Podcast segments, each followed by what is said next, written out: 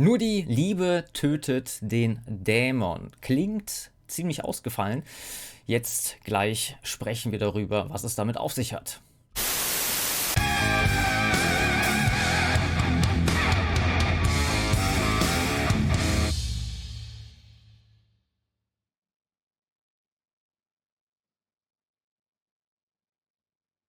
Grüß dich, Andreas. Alles Gute Ja, zu deinem hallo. Geburtstag. Ja, hallo lieber Frank. Tausend, tausend Dank erstmal an dich zurück. Ja, ähm, genau. Ich würde sagen, äh, die, nur die Liebe tötet den Dämon. Kommen wir direkt mal ins Eingemachte. Du hast einen YouTube-Kanal gestartet Ja. mit diesem Namen. Wer ist der Dämon? Wie tötet die Liebe diesen Dämon? Was hast du dir dabei gedacht bei diesem Namen? Also der Name rührt äh, von einem Film her, der ist 1994 äh, erschienen von äh, Oliver Stone, wenn dir das was sagt. Und der Film heißt Natural Born Killers. Und in, die, und in diesem Film ist ein Pärchen und dieses Pärchen wurde in, in, in seiner Jugend äh, sexuell missbraucht, also die Frau und der Junge wurde geschlagen. Und die zwei haben sich kennengelernt und haben sich ineinander verliebt und ähm, erschließen sich ganz einfach, Leute zu töten. Und reisen dann durch Amerika und töten innerhalb von, ich glaube, zwei oder drei Wochen 52 Menschen. Und irgendwann kommen die zwei zu einem, äh, zu einem, äh, zu einem Indianer und werden vorher von einer Schlange gebissen. Also der Mann wird von einer Schlange gebissen und der Indianer pflegt den Mann wieder gesund. Und der Indianer erzählt dann eine Geschichte, dass ähm, praktisch jemand eine Schlange findet und pflegt diese Schlange dann auch gesund. Und diese Schlange beißt dann den Mann. Und dann fragt der Mann, Schlange, warum hast du mich jetzt gebissen? Ich habe dich doch gesund gepflegt. Und dann sagt die Schlange, weil ich eine Schlange bin, Hm. weil ich beißen muss sozusagen. Und, und in dem Film geht es ganz einfach darum, dass die zwei dann irgendwie erkennen, dass all das Morden, dass all diese ganze sinnlose Gewalt nichts bringt und nur Liebe tötet ihre eigenen Dämonen. Mhm. Und ähm, so ist es auch in unserer Gesellschaft, sage ich jetzt mal, dass wir Deutschen ganz einfach auch wieder mehr Selbstliebe zu uns finden müssen und die Dämonen besiegen müssen. Und genauso ist es auch mit, ähm, wir Deutschen brauchen einfach mehr Kinder. Wir können noch so viel demonstrieren, wir können noch so viel Rundläufe machen, wir können alles in dieser Richtung machen, aber das wird relativ viel bringen, nicht viel bringen. Aber wenn wir Deutschen alle fünf bis zehn Kinder hätten, seit 1990 das mal hochgerechnet zum Beispiel, hätten wir wahrscheinlich weniger Probleme. Das ist meine ganz persönliche Meinung dazu. Ja, definitiv. Und ähm, ja, ein schön philosophischer Titel, ne? weil ich sag mal, Ja, als ich das erste Mal den Kanalnamen äh, gelesen hatte, hm, was genau meint er denn jetzt damit? Ja, ganz genau. ja und äh, der Inhalt deines Kanals, ja, wie will man das äh, beschreiben? So ein bisschen Seelenstrip äh, oder wie würdest du das? Ähm, Da ist das Telefon umgefallen. Okay, jetzt bin ich wieder da. Ähm, also ich erzähle ganz einfach meine Historie. Also ursprünglich hatte ich mal geplant, ein Buch zu schreiben, anonym, dass mein Name überhaupt nicht auftaucht. Ich hatte da auch schon jemand gefunden, der das auch verlegen wollte.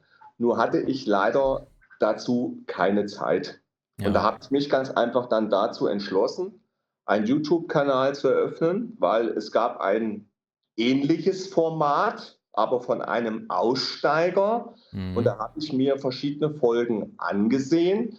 Und ich fand halt am Anfang diese Folgen auch sehr authentisch, auch sehr autobiografisch. Das hat sich dann halt mittlerweile gewandelt zu einem Hasskanal, sage ich jetzt mal, wo es wirklich nur darum geht, gegen andere Menschen zu schießen, andere Menschen zu hassen, anstatt mit denen in, ins Gespräch zu gehen, in den Dialog. Weil ich sage immer einfach nur meine persönliche Meinung wieder, dass man nur im Gespräch Hass, Gewalt abbauen kann und nicht einfach äh, durch irgendwelche YouTube-Formate, in denen man nicht miteinander spricht und nur über andere herzieht, über andere ablästert, andere schlecht macht. Mhm. Weil das zeigt, dass dieser Mensch Hass noch in sich hat. Da ist noch nichts geheilt und da ist der Dämon noch ganz, ganz tief in ihm drin.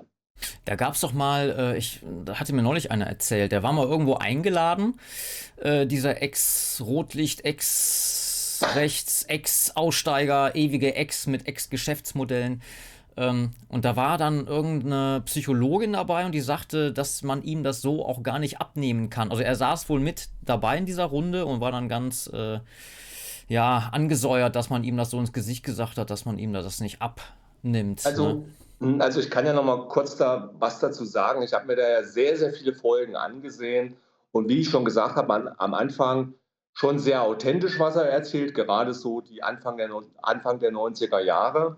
Aber wo er dann anfängt mit seinen, äh, mit seinen Reaction-Videos mit dem Herrn Reitz, äh, ist es wirklich zu einem absoluten Hasskanal äh, halt geworden.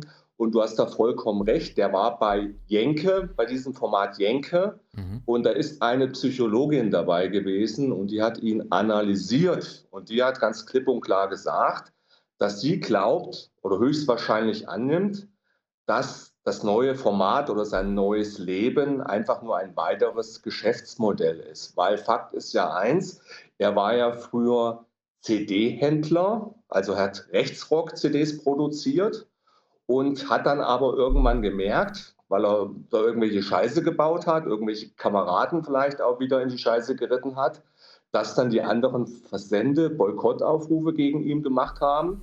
Und ruckdi zucki ist er ausgestiegen aus der rechten Szene und wurde dann, äh, Rot, äh, wurde dann Rockerchef sozusagen und wollte damals zu den Hells Angels und hat auch gedacht, dass er da gleich Präsident oder irgendwas wird. Mindestens. Das ist aber auch gleich gescheitert.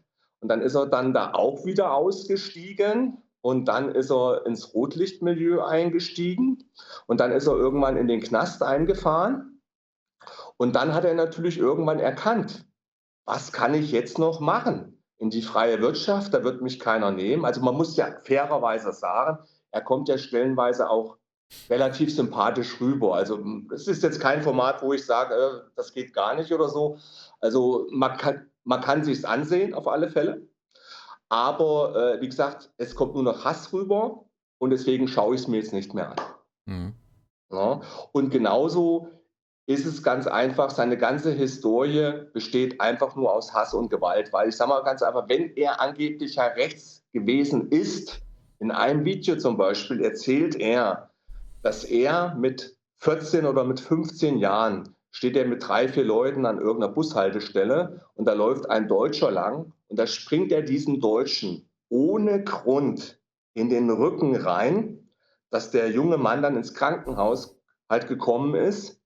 Und da frage ich mich, was hat das mit rechts zu tun? Ja, Meiner Meinung nach gar nichts. Kriminell.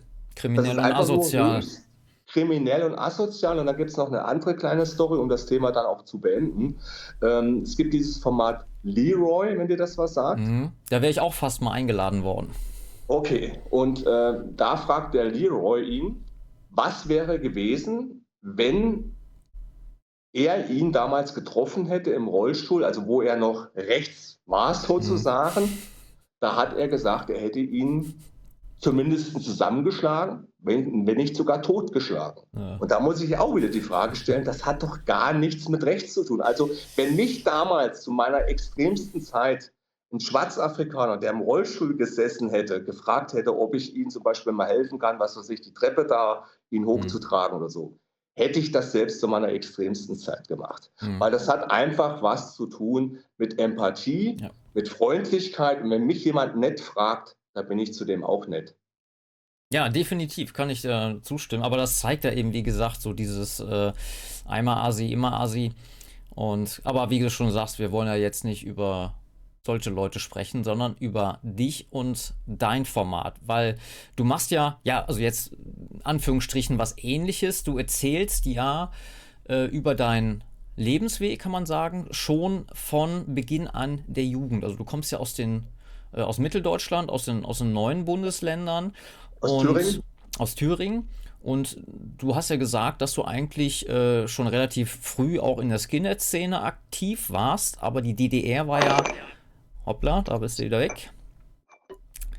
Äh, bis, die DDR war ja ein, ein rotes Regime. Wie hat die denn auf die Subkultur der Skinheads, also der rechten Skinheads, es gibt ja auch Linke, eine Sharpskins ja. zum Beispiel, Redskins. Aber wie hat denn Aber da die DDR... DDR zu DDR-Zeiten noch... Ja gut, da waren wahrscheinlich sowieso alle, die nicht rechts waren, war ja dann auch irgendwo systemtreu oder mehr oder weniger. Aber wie ist denn die, die, äh, die DDR mit so Leuten wie dir dann da verfahren?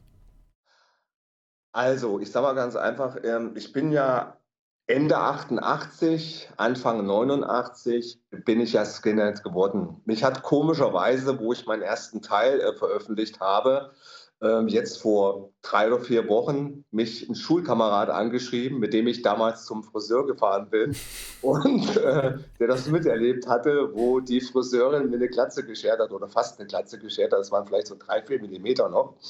Und ähm, hat auch nur beschrieben, war eine geile Zeit. Aber äh, um zurückzukommen auf deine Frage, also ich bin ja aufgewachsen in einem sehr, sehr kleinen Dorf. Wir, waren praktisch Selbstversorger. Mein Opa war vom Beruf aus Metzger. Wir hatten vier Schweine, wir hatten Pferde, wir hatten Hühner, Enten, Gänse, also wir hatten alles. Und ähm, da musstest du natürlich auch in frühester Jugend immer mit selbst anpacken. Also wir hatten jetzt eigentlich mit dem System relativ wenig zu tun.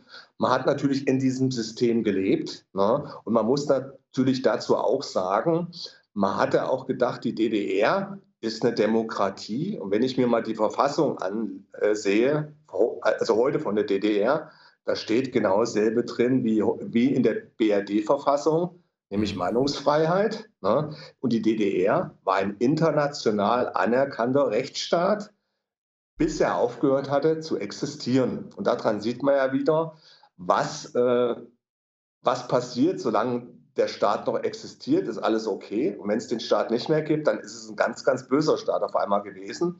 Aber natürlich gab es in der DDR keine Meinungsfreiheit, das ist vollkommen klar. Und die Lehrer waren kommunistisch. Es gab ja damals die FDJ, wo ich ja auch Mitglied drin war. Es war ja jeder da drin Mitglied. Das war ja Pflicht. Ne? Und das war ja schon ähnlich wie die HJ. Man hat halt kein braunes Hemd angehabt, sondern ein blaues Hemd angehabt. Aber es wurden dort ziemlich viele nützliche Dinge gemacht. Also man ist in die Wälder gegangen, man hat Hagebutten gesammelt, man hat Kastanien gesammelt, jetzt im Winter für die Wildtiere zum Beispiel. Man hat, man hat Zeitung, man hat Flaschen gesammelt.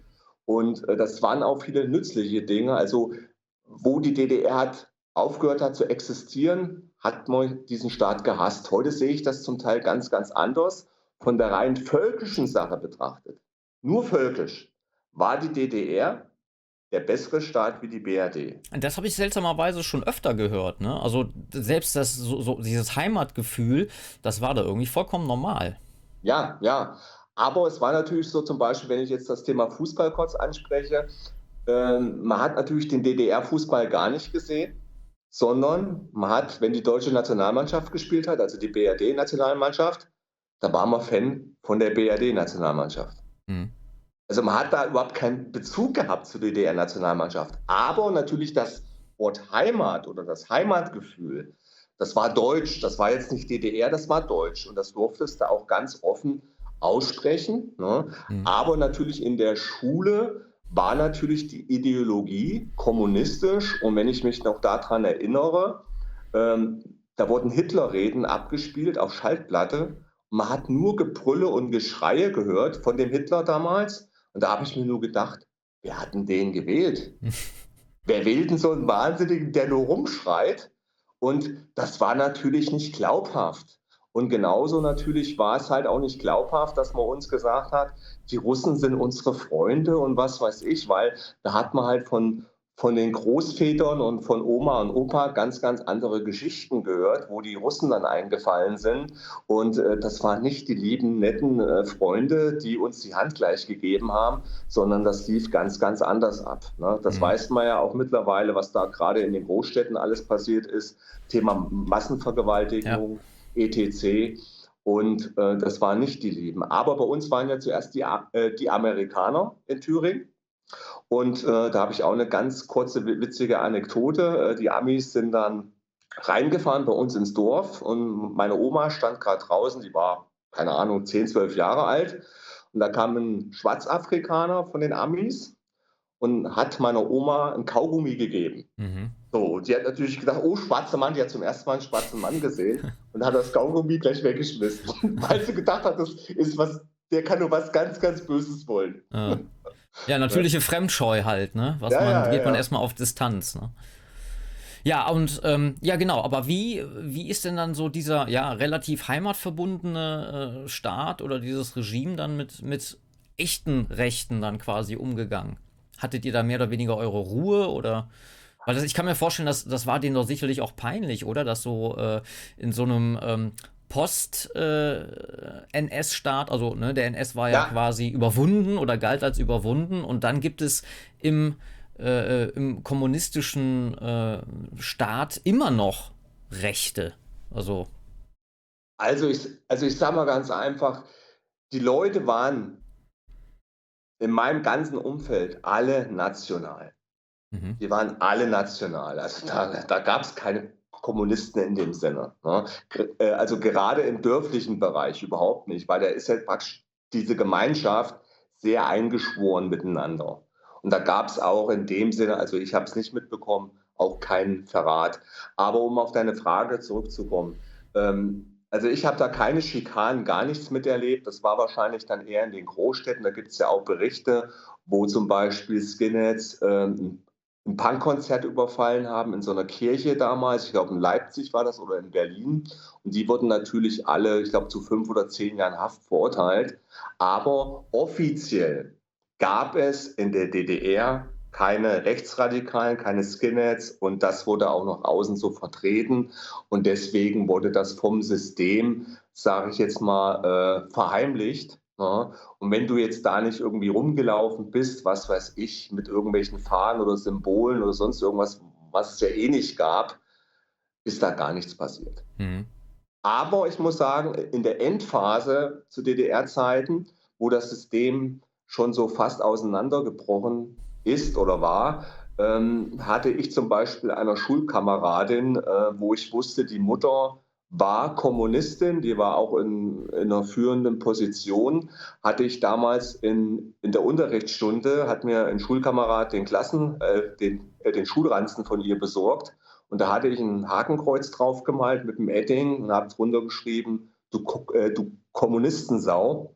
Und, und das wurde natürlich dann äh, dem Lehrer gezeigt und dann musste ich zur Direktorin, da mussten meine Eltern auch antanzen und hätte die DDR noch drei, vier Jahre weiter existiert, dann wäre ich in ein Erziehungsheim gekommen. Also da hatte ich nochmal ganz, ganz großes Glück. Ja.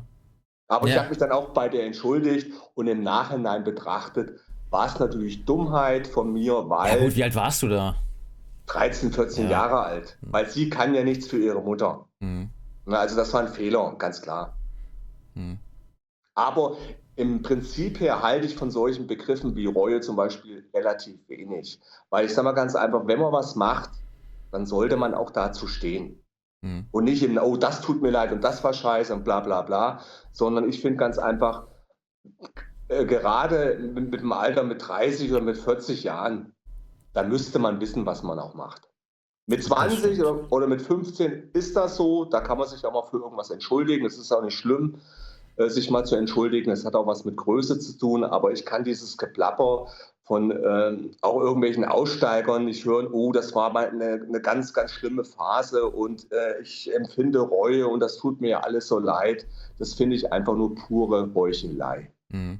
Ja, genau. Und äh, das ist ja, wie wir schon festgestellt haben, ja auch, kann oder kann es ein einträgliches Geschäft sein. Man wird dann rumgereicht bei genau. irgendwelchen äh, Organisationen, sei es äh, evangelische Kirche oder jetzt so YouTube-Kanäle, so große wie eben mit Leroy, will's wissen. Äh, die haben ja jetzt so ein neues Format. Da hätte, also ich habe die mal kontaktiert, weil die wohl einen Rechten gesucht haben und dann äh, hatte ich auch mit einer Dame telefoniert, mit der Produktionschefin, denke ich mhm. mal, die das da äh, managt. Und äh, meinte, ja, interessant, äh, ob ich denn auch, also ging ein bisschen hin und her, ob es Leute gibt, mit denen ich nicht sprechen würde. Meinte ich, nee, gar nicht. Und dann hieß es, ob es denn äh, ob ich denn auch mit äh, einem Opfer rechter Gewalt diskutieren würde. Manche, ja klar, warum nicht, ne? So, und äh, dann war erstmal Funkstille, dann habe ich nochmal nachgehorcht und meinte, ja, nee, wir sind jetzt ziemlich äh, voll mit äh, Terminen. Ja. Und dann kam tatsächlich eine Folge raus mit einem Migranten, der Opfer von rechter Gewalt wurde. Aber auf der Gegenseite war dann auch ein Ex-Nazi, der aussah wie ein Junkie, Ex-Alkoholiker, also der Totalversager. Und ja, den haben sie eben dann dahin gesetzt. Ne? Also eher ein asozialer als wie ein Rechter sozusagen. Ja, genau. Ne? Mich wollten sie da nicht haben und gut, man kann sich denken, warum. das kann ich mir auch vorstellen. Ähm, um, um da nochmal eins mal anzusprechen, es wird ja immer gesagt, dass seit 1990 gab es 200 Opfer, Todesopfer rechter Gewalt. Mhm.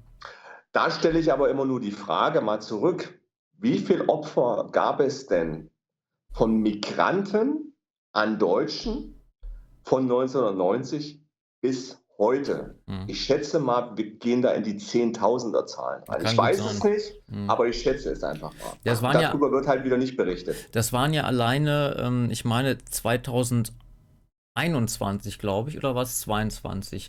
40.000, also Gewalttaten, jetzt keine ja. Tötungsdelikte, ja, also Gewalttaten. 40.000 von Migranten gegen Deutsche.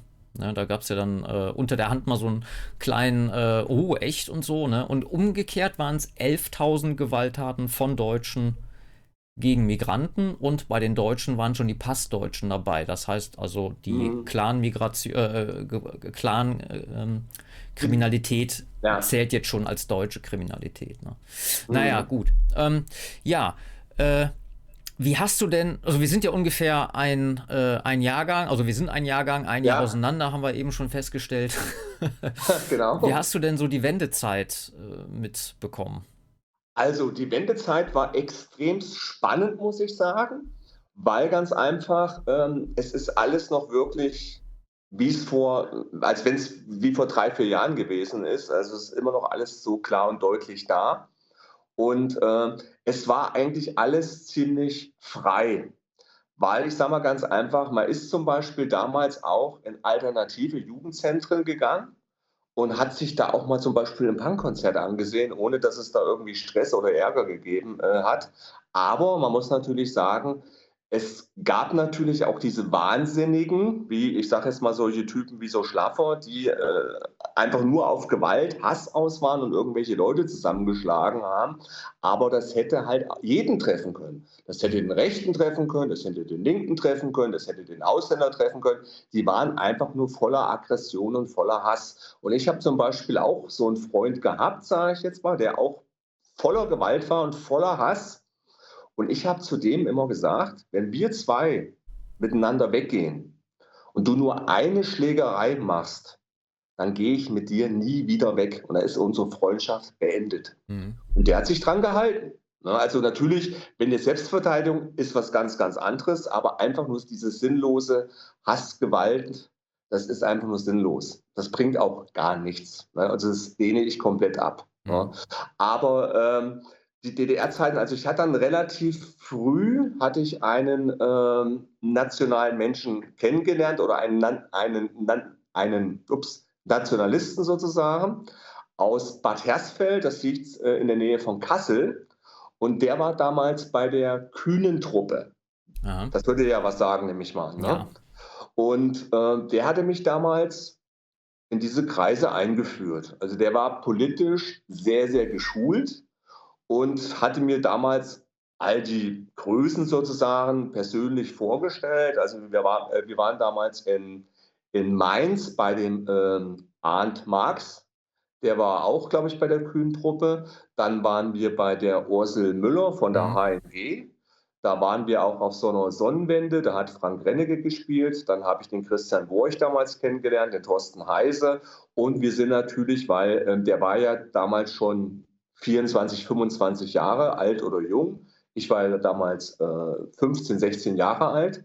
Sind wir nach Arnstadt gefahren und da gab es wirklich Diskotheken. Da waren nur rechtsgesinnte Jugendliche drin. Mhm. Also ich sage ich sag immer, also ich spreche immer von Jugendkulturen, weil ich sage mal ganz einfach, damals waren die Leute nicht gefestigt wie heute zum größten Teil. Also die, das hätten auch Linke halt morgen sein können. Die waren halt politisch noch nicht gefestigt. Aber zu dem Augenblick haben sie sich natürlich als rechtsgerichtet oder als Skinheads gesehen. Ja, das kenne ich ja genauso. Das waren so, so Dorfrechte halt. Ne? Man hat ja. dann eben damals Störkraft, böse Onkels gehört, Bier getrunken, so. Ne? Das war so, so die Stumm- und Drangzeit, Findungsphase. Da kann man natürlich noch nicht von einer, von einer gefestigten Weltanschauung ausgehen. Aber natürlich in der Öffentlichkeit waren es. Neonazis. Ja, deswegen, deswegen hasse ich ja auch immer diese Begriffe wie rechts, rechtsradikal, rechtsextremistisch, Extremismus. Weil wenn man sich die mal wirklich mal anschaut, die Begriffe, das hast du ja auch schon oft in deinen Videos erklärt, in dem Wort rechts steckt ja das Wort Recht drin. Also kann es ja eigentlich nichts Schlechtes sein, das Wort mhm. Recht. Ne? Recht und, und Ordnung, ja. Ganz genau. Und Linker steckt ja das Wort Link drin, der ist Link. Ja, das sind ja die Leute dann, die dir das Messer im Rücken rammen, sozusagen. Mhm. Und äh, die Worte geben, geben ganz, ganz viel her. Ne? Und ich finde auch das Wort extrem, Extremismus zum Beispiel, was ja eigentlich so viel bedeuten soll, dass man, äh, dass man politisch gewalttätig ist. Ja, so eine übersteigerte nicht, Form halt. Ne? Was es aber nicht unbedingt sein muss, weil man sagt ja zum Beispiel auch in anderen Sachen, oh, der ist aber extrem. Extrem gut. Ja, ex genau, extrem mhm. gut. Deswegen ist er aber noch lange nicht gewalttätig. Mhm. Ja, ich denke mal, man versucht das so ein bisschen zu kategorisieren. Ich sage ja selber auch, rechtsradikal ist nichts Schlimmes, radikal an die Wurzel gehend. Und dann aber noch dieses Extreme oder Extremistische, äh, das ist dann wahrscheinlich, dass man ohne Rücksicht auf Verluste versucht, da seins durchzudrücken. Ne? Dass man das so versucht, da so äh, Abstufungen reinzubringen. Also wie, ich, also wie ich schon gesagt habe, also ich lehne ja Gewalt komplett ab, außer zur Selbstverteidigung, weil es einfach nichts bringt. Ja, sehe ich genauso. Aber äh, die, das war jetzt so die Zeit um, um die Wende rum. Also das 89, so um 90 um so. Ah. Genau, also der hatte mich eingeführt und wir hatten zum Beispiel auch diesen Lanzer-Schlagzeuger kennengelernt. Ich war damals in einer Vereinigung, die hieß Mitteldeutsche Jugend. Das lief von Berlin aus. Und ich hatte damals äh, im Jahre 92 hatte mich der Kamerad aus Bad Hersfeld gebeten, ich sollte doch in Thüringen mal einen Saal buchen. Wir würden gerne mal eine politische Veranstaltung dort mal durchführen. Und äh, dann bin ich dann ähm, in eine Gaststätte gefahren, die gibt es heute noch. Wunder, wunderschön, heißt Keltenhotel. Die haben mhm. mittlerweile dort ein Keltendorf aufgebaut. Lohnt sich auf alle Fälle dorthin zu fahren. Und dann bin ich dann äh, dorthin gefahren, natürlich neutral. Ne? Wir möchten dort eine Geburtstagsfeier machen. Und ähm, was ich aber auch zu dem Zeitpunkt nicht gewusst hatte, es kam dann die FAP. Ja. Und du warst ja auch äh, ziemlich nah oder auch drin in der FAP. Ja, drin nicht, da war ich noch zu jung für. Die, äh, als ich eintreten wollte, wurde sie verboten. Okay, okay. Und äh, die sind ja dann gekommen mit Braunhemd, hier mit Koppel und, und mit Gürtel mhm. und was weiß ich alles, mit Fahnen, haben den ganzen Raum ausgestattet und der Wirt hat nur die Hände vorm Gesicht zusammengeschlagen. Der war vollkommen fertig und es kam der alte Kamerad Friedhelm Busse. Mhm. Und der hatte damals äh, die Rede auch gehalten und auch verschiedene andere. Es waren so 30, 30 bis 40 Leute da. Und äh, um 22 Uhr oder 23 Uhr hat dann, die, hat dann der Wirt Panik bekommen und hat die Polizei gerufen. Und die kamen natürlich mit fünf, sechs Einsatzwagen und äh, haben natürlich alle kontrolliert und Personalien aufgenommen. Das kennt man ja alles. Ja. Und äh, meine Mutter damals, ähm, die war, äh, die hat die Finanzen von der Stadt damals dort geleitet in der Nähe. Und da ist der Polizist natürlich zu meiner Mutter hin und die war natürlich dann auch erstmal ziemlich geschockt, dass ich in so jungen Jahren, mit was weiß ich, mit 14, 15 Jahren, mhm. halt so eine Veranstaltung halt organisiert hatte. Aber äh, das war auf alle Fälle schon eine tolle Geschichte, muss man sagen. Ein prägendes Erlebnis. Auf alle Fälle. Weil man sowas ja auch noch nicht gesehen hat, dass die Jungs da wirklich wie in den 30er Jahren rumgelaufen sind. Ja. Ja, ja, genau. Ja, kenne ich ja auch noch. Ähm, ja, also die, so Geschichten, die, äh, die kann man sich ja äh, bei dir auf deinem Kanal mal äh, in voller Länge anhören. Also ja. auch hier ein Hinweis an die Zuschauer. Ähm, ich verweise mal direkt unter dieses Video den Kanal vom Andreas. Äh, schaut euch den mal an, lasst mal ein Abo da. dass er wächst. Äh, es ist ja alles sehr authentisch, auch so, wie du das rüberbringst. Also nicht beschönigen, du gibst ja auch durchaus kritische Töne. Ne? Das ist ja auch gut so, ja, also reflektiert äh, machst du da deine Aussagen. Und äh, aktuell, glaube ich, bist du, also du gehst ja chronologisch deinen Lebensweg ähm, lang. Und aktuell bist du beim Thema Black Metal, bei deiner Black Metal Phase. Ganz genau. Wie stehst du denn oder stand, also erstmal, wie standest du zu dieser Subkultur und hast du da heute noch irgendwie Bezug zu? Also erst einmal vielen, vielen Dank für deine Werbung für meinen Kanal, wo du ja auch schon mit dem Alexander Stier, ich glaube am Ende oder so, meinen Namen erwähnst oder mittendrin, ich weiß jetzt nicht mehr ganz genau. Und die Abozahlen haben sich dadurch verdoppelt. Nochmal vielen, vielen lieben Dank. Ja, ne? was, mir an, was mir an deinem Format auch extremst gefällt, du lässt die Gäste ausreden, ne? was man bei anderen Formaten, wo nur noch rumgeschrien wird, wo man dann gar nichts mehr versteht. Erst nochmal ganz, ganz großes Lob da an dich und an deinen Kanal. Das machst du wirklich absolut super. Ganz großes Herzchen. Dankeschön. und äh, zum Thema Black Metal. Also ich, ich muss sagen, ganz einfach, wo dann ähm, 93, 92 diese ganzen Brandanschläge gewesen sind gegen Migranten, wo dann äh, Ausländer ums Leben gekommen sind. Ähm, das fand ich schon mega, mega scheiße, muss ich sagen. Weil ich sage mal ganz einfach, man bringt keine unschuldigen Frauen und Kinder mit einem Molotow-Cocktail in der Nacht um.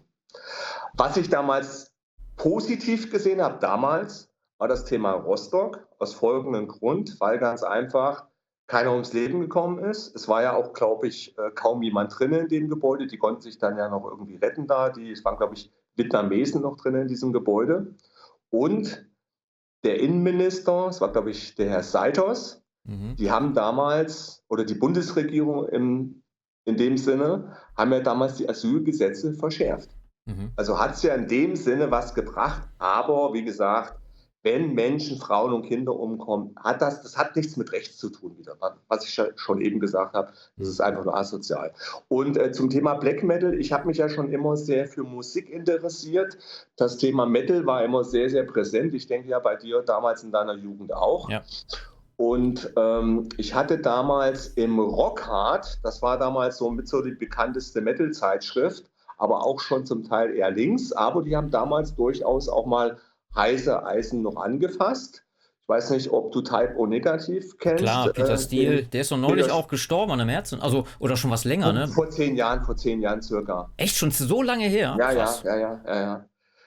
Der war schwer drogenabhängig und hatte dann äh, seine Drogensucht überwunden und ist dann wirklich an an irgendeinem Herzfehler gestorben. Genau, irgendein Herzinfarkt habe ich nämlich auch noch. Also das, ich habe neulich noch, äh, hatte ich mal so, so einen Black Metal Abend, also für mich mal auf YouTube mal so die ganzen äh, alten Videos angeschaut und mal nachgehört, wie so denn die äh, alten Bands heute klingen, so Dark Funeral und äh, Satyricon und ähm, Dark Throne gibt es ja auch noch.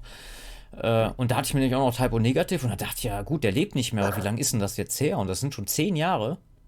Ich glaube 2010 oder 11 ist er gestorben. Krass.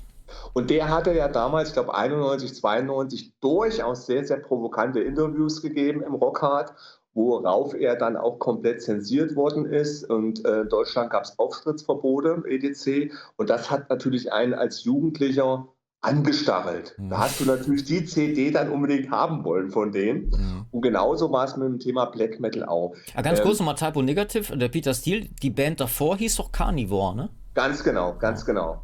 Und die hatten ja durchaus aus relativ sehr provokante Titel wie Jesus, Hitler, Race War und äh, was ja durchaus ähm, schon auch eher rechtsgerichtet war. Hm, aber wahrscheinlich also, auch eher Provokation. Ne? Ja, es war reine Provokation. Also er selber war kein Nationalist oder irgendwas. Mhm. Ne?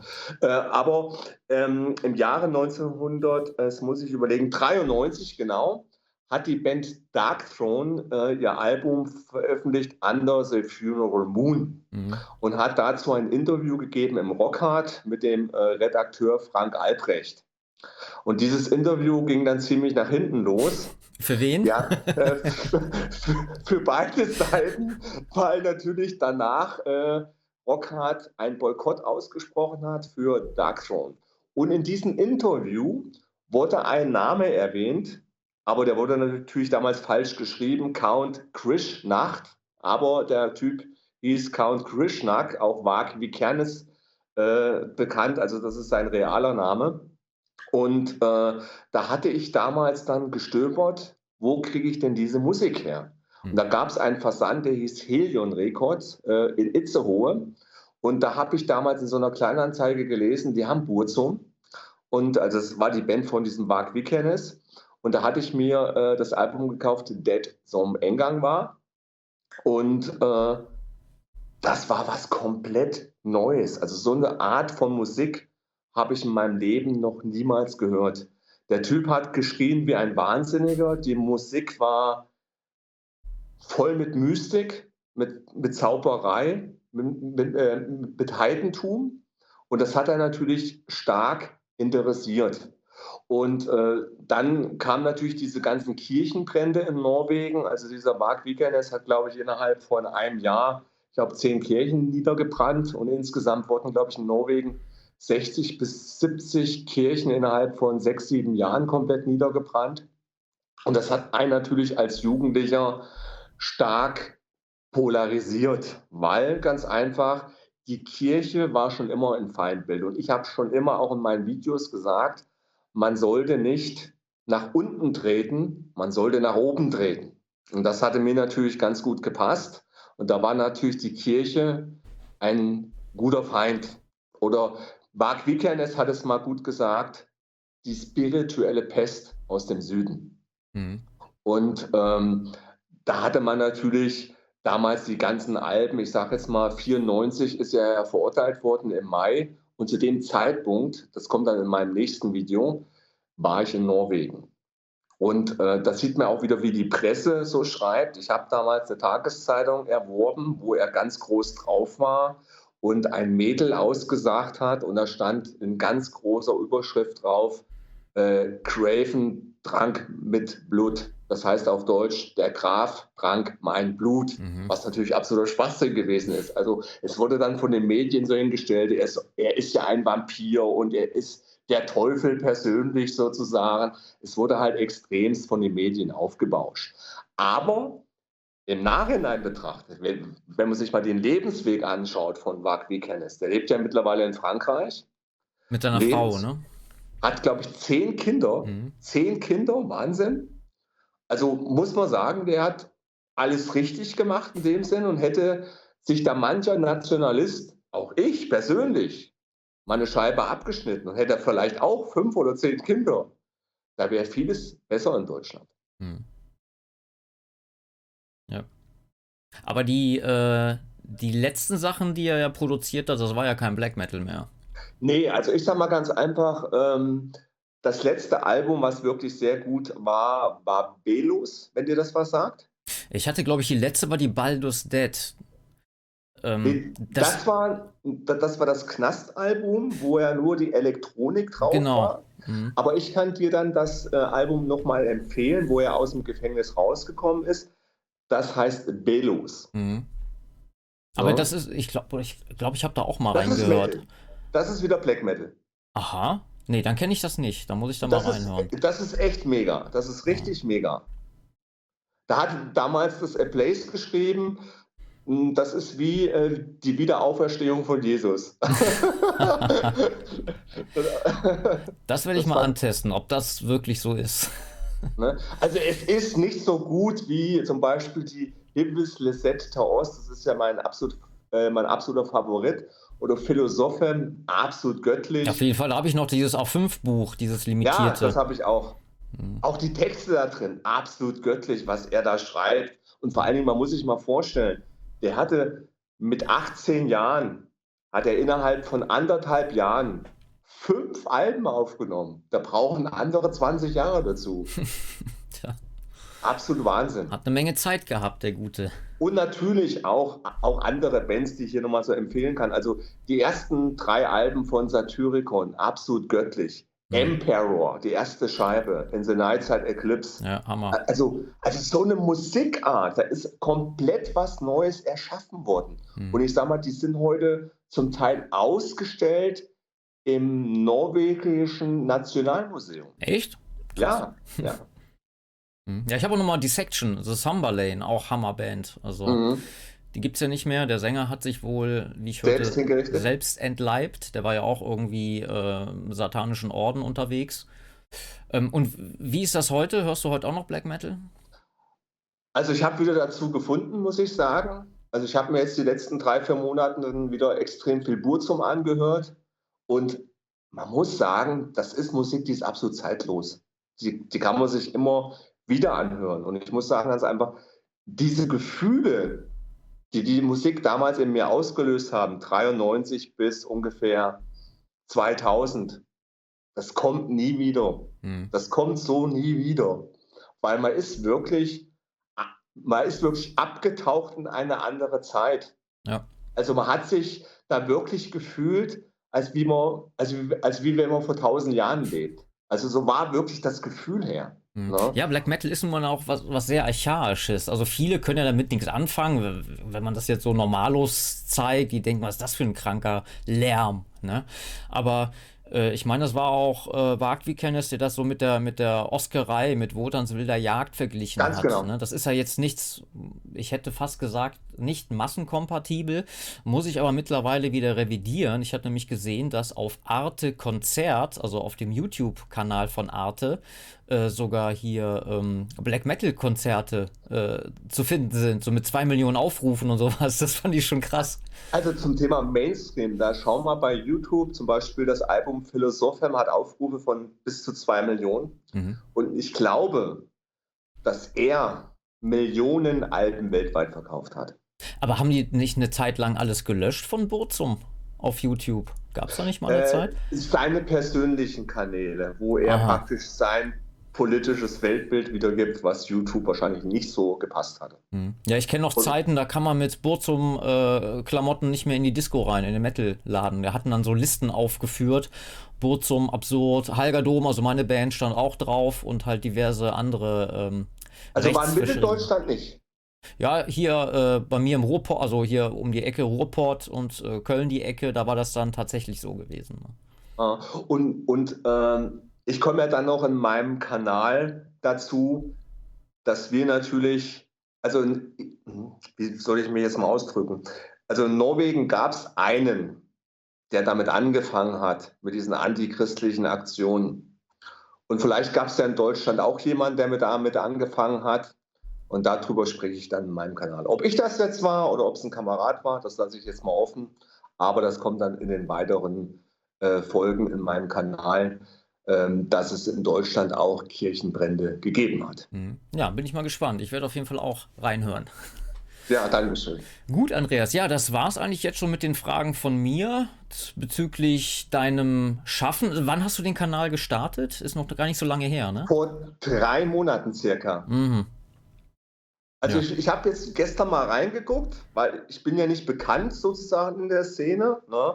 Und das war mir auch immer wichtig, eigentlich eher anonym zu bleiben weil äh, ich bin ja seit, ähm, 99, äh, seit 1999 selbstständig, weil ich immer mir ganz einfach gesagt habe, äh, wenn ich gutes Geld verdiene, kann ich ganz einfach andere Formate oder andere Aktivisten oder nationale Leute unterstützen finanziell, was ich auch die letzten zehn Jahre gemacht habe hm. und auch immer wieder gerne tue.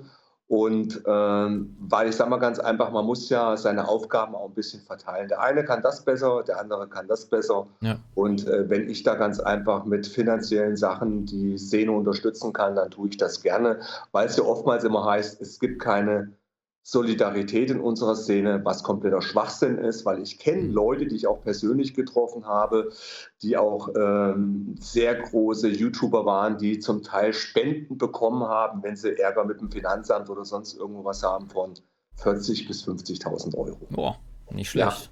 Ja. Mhm. Mhm. Also ich war noch nicht dabei. da wird es mal Zeit. ja, genau, kannst du mich mal empfehlen. Ey.